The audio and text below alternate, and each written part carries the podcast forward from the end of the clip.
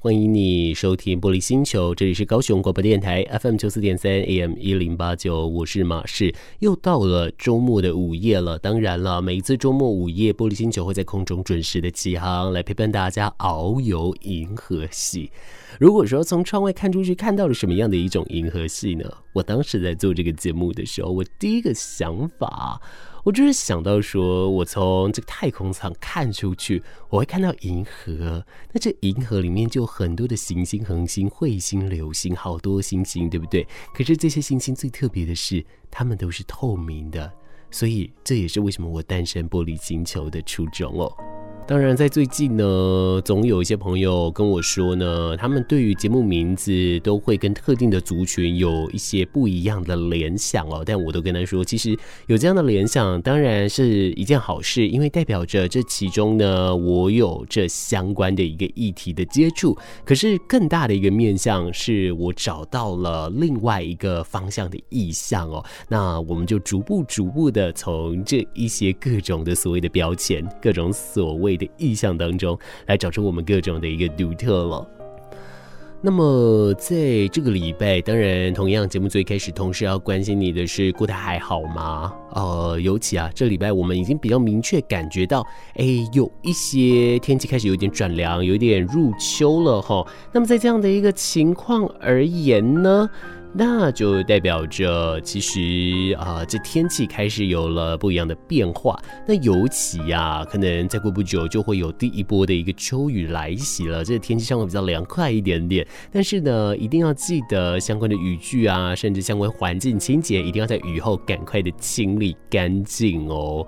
哦，就特别特别的，也用我自己的例子跟大家来讲，尤其可能是因为这个礼拜。太过操劳的关系，尤其啊，在礼拜四的时候，从早上七点半开始就一直在忙碌，拼命的忙啊忙的忙到深夜，其实还没有办法停下来哦，所以就会让我觉得说，哦，怎么有点 exhausted？但是呢，同时之间，我发现了一件事，就是我的喉咙开始痛起来了，很有可能又是我的老朋友。也就是扁桃腺发炎又来找我了。当然了，很多的感冒症状与扁桃腺发炎有很深的关系。有在第一步的一个症状时候，赶紧的就医，赶紧的来进行治疗，其实是最好的哦。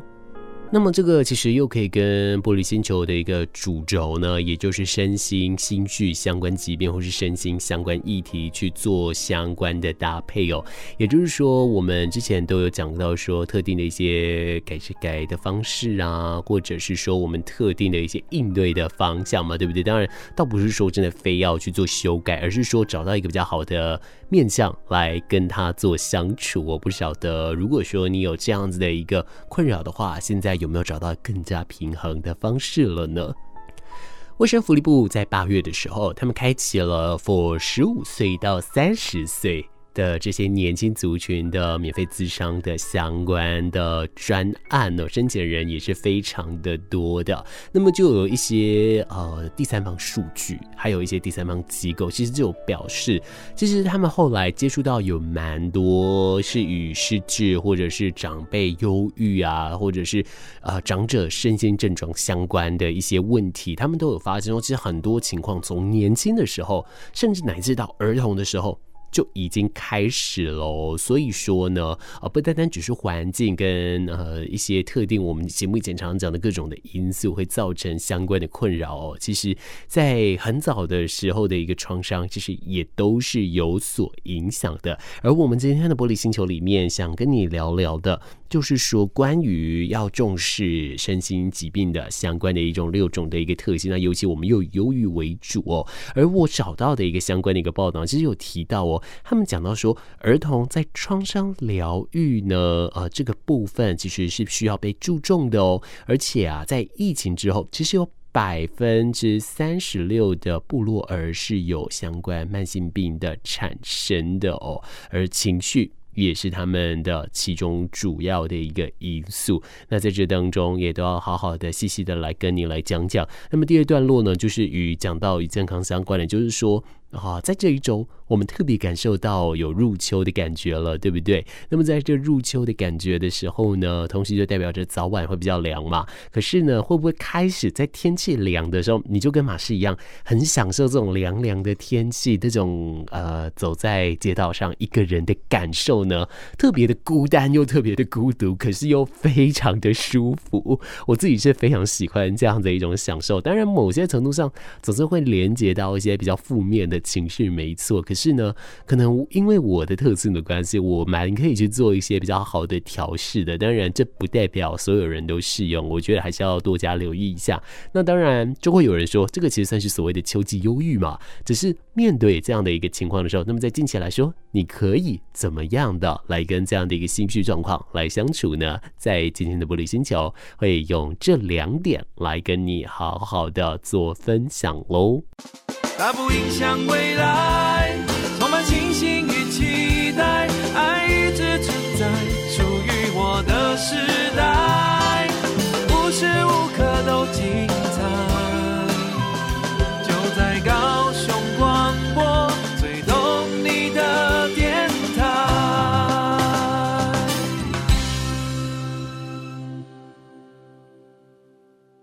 啊，也很感谢你持续来收听玻璃星球。希望啊，我们在玻璃星球当中可以呃，在哪一天呢，我们可以看到更不一样的一些天文现象，包含了极光，包含了欧若拉。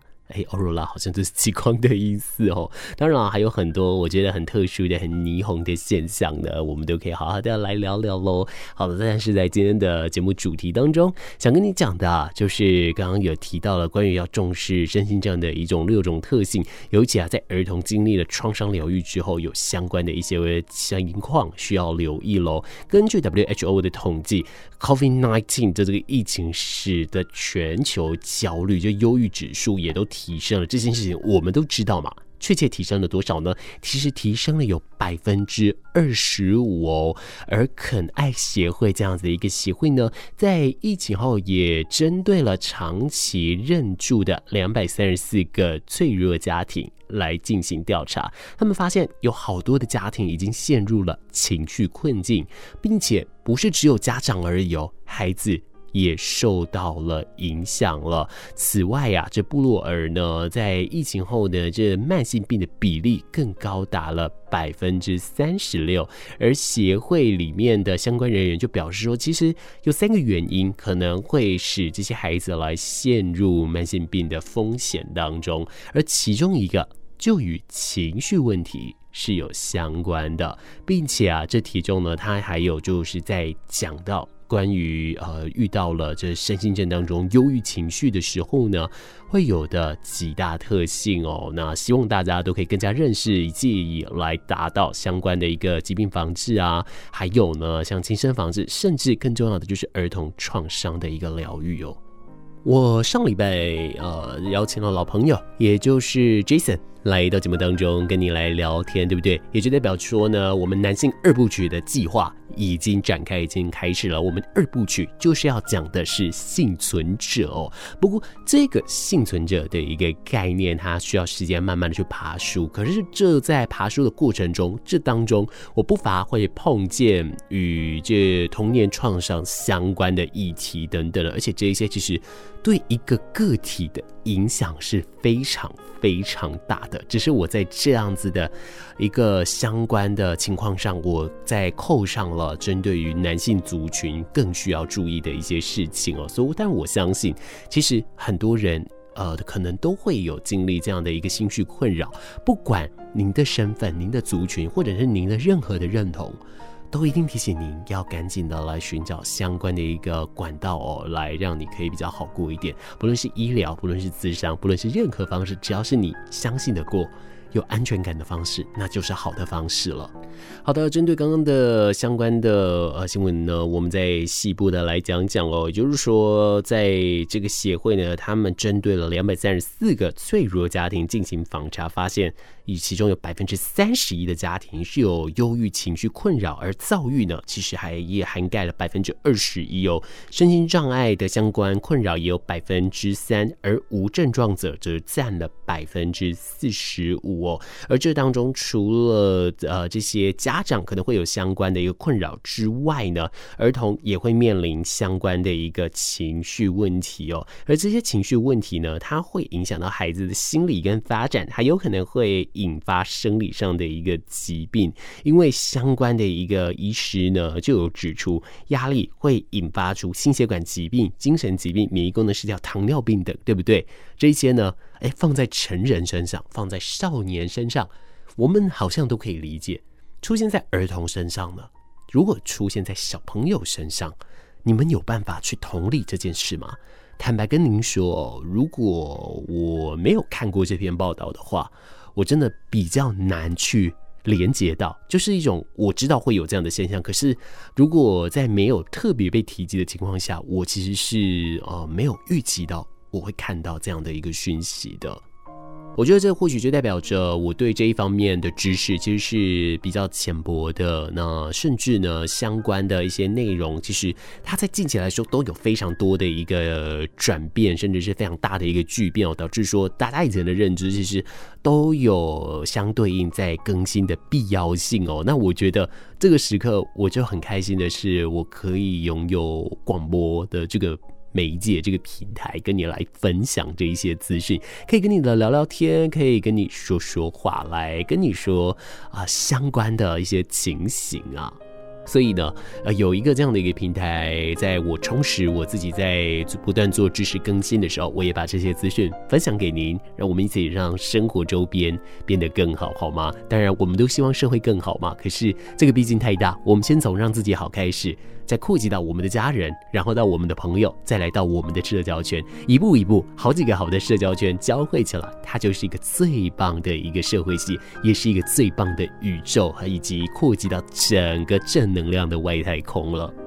好，继续呢，来讲到刚刚有提到说，在这一些家庭当中，如果呢出现了这个情绪困扰的话，其实不止家长，儿童也会有相关的一些困难，对不对？然而这些事情如果发生在儿童时期呢，这些创伤没有办法及时的被疗愈，后续呢其实就有可能发展出了像是所谓的情绪的疾患，甚至呢在认知障碍、发展障碍上，通通都是有可能的。而协会也特别在指出了百分之三十一的家庭有。有忧郁症情形呢，其实是很值得被关注的一个指标数据哦。而协会也提出了身心症的一个六大特性，提醒大家一定要特别留意，包含了啊，就主观性。复杂性、多变性、即时性、教育性跟迫切性，当然一个一个的跟你来聊了。也这一个主观性呢，因为这个身心症状，尤其忧郁为主的相关的情绪，其实他们都是非常主观判定的一个疾病啊。当然，现在有一些比较精密的仪器可以来做检测，但是蛮多时候呢，其实也很仰赖自己的一个病视感。但是病视感也如同我们以前在节目所说，它是一个。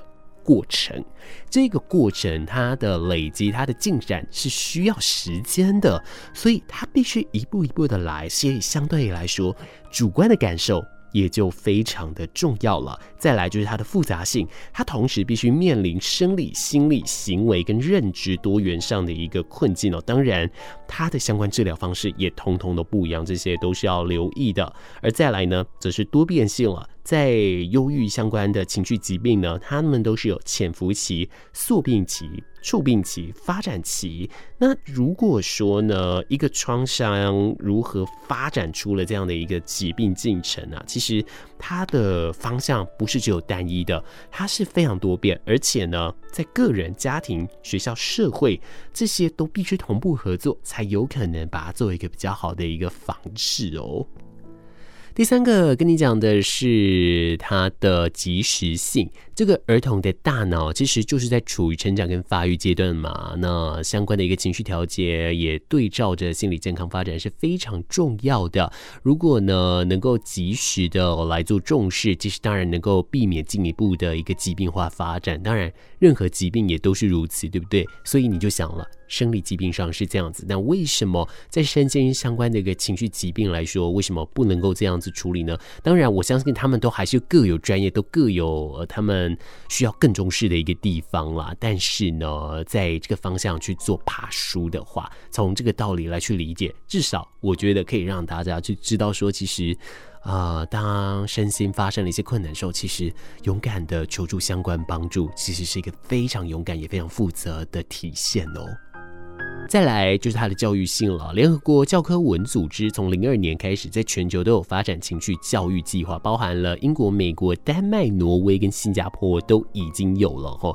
在台湾呢、啊，呃，我这边看到的有蛮多的一个资料跟文献，就讲到说，其实还没有做所谓的体制化，可是。我就我所知，我蛮多在国中、国小担任教职的朋友呢，他们其实都有说，其实，在蛮多的课本都会提到这件事情，而且他们也都会把这件事情来做一定篇幅的琢磨，让同学们呢去知道说，一定要正视自己的情绪上的主观感受，要特别的再多做重视哦，千万不要让自己把啊、过多的不舒服的感觉往心里吞哦。好了，再来呢，就是它的一个迫切性。当然，我们之前讲到了，世界卫生组织公布了，它可能是二零三零年成为第一大的失能疾病的一个重点之一嘛。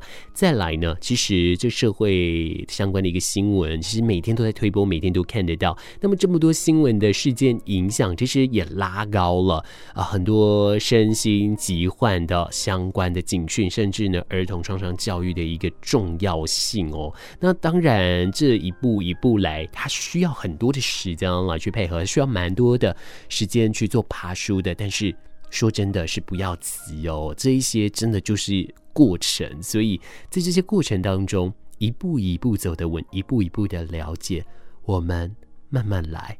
我们要为我们的下一代写一封很漂亮的信，要把这封信作为一份礼物送给他们。而这份礼物就是告诉他们，在未来我们都会好好的。我们都知道啊，每一个人受到了不舒服的感受的时候，一定会有地方可以接触你。当然，也不限定只有孩童了，包含你自己也是如此。如果遇到了对应的相关困扰的话，勇敢的求助，对我来说，真的，它真的不是懦弱的表现，它是一个愿意帮助自己最勇敢的一个价值体现的。最美的夜晚。广播电台，最动听的声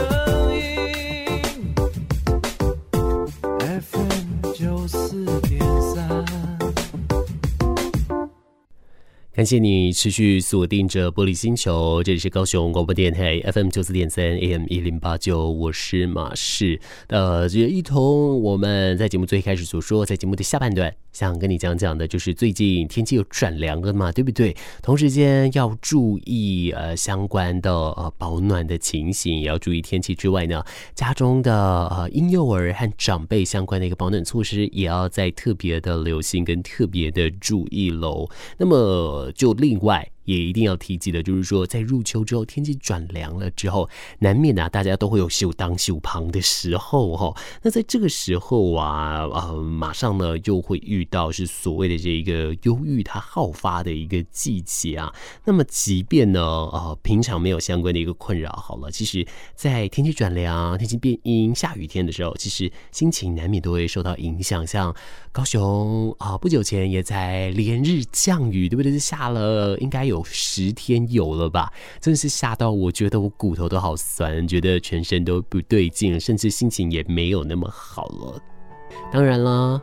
很多的身心科医师，很多的营养师，很多很多的相关专业的人呢，都有提醒啊，在秋冬的时候，因为日照变短呢，所以甚至又是季节交替的关系，所以本来呢就很容易会出现这焦虑跟难过的心情。可是呢，他还是有一些方法可以来跟他去做相处的，这个就是所谓的一个季节性忧郁症嘛。那当然了，现在已经进入秋冬的一个交替了嘛，算是就是在秋天这样子了。而在这个时课。呢，呃，有相关的医师有提醒哦，其实啊、平常的运动增加脑内啡和大脑血清素，培养固定的作息，好好睡觉，当然有助于情绪上的一个提升。那么关于这个运动啊，其实当然去健身房、去游泳，这些都是很棒的选择嘛。那我觉得利用可以早晚比较凉的时候，到外面去散个步，让身体出个汗，让身体也可以得到一个比较好的平衡哦。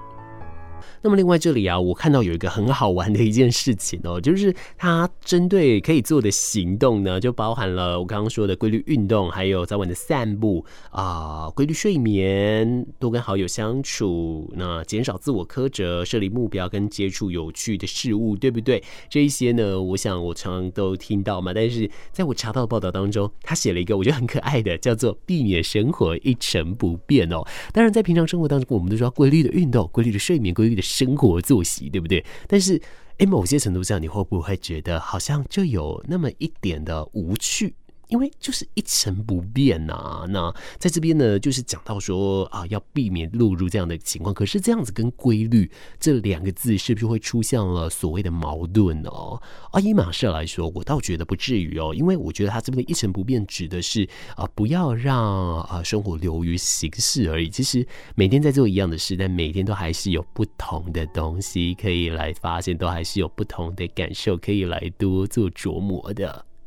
好啦，那除了相关的一个医师建议之外呢，当然也有营养师有提到喽，你可以多食用像是全谷的食材，因为适当的话，呃，它碳水化合物，它可以帮助血清素的形成嘛，而且选用这全谷及未精制杂粮，是可以连带摄取维生素 B 群，还有锌等等，有助于改善情绪跟减缓焦虑的一些营养素喽。那像是地瓜、马铃薯、玉米、栗子、南瓜。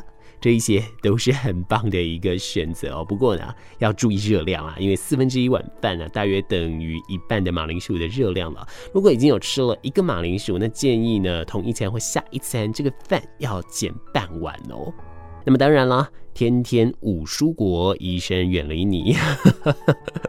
是的，那每天吃足五个蔬果，帮助肠道养好菌，也可以帮助身体抗氧化、抗发炎，来维持好的情绪。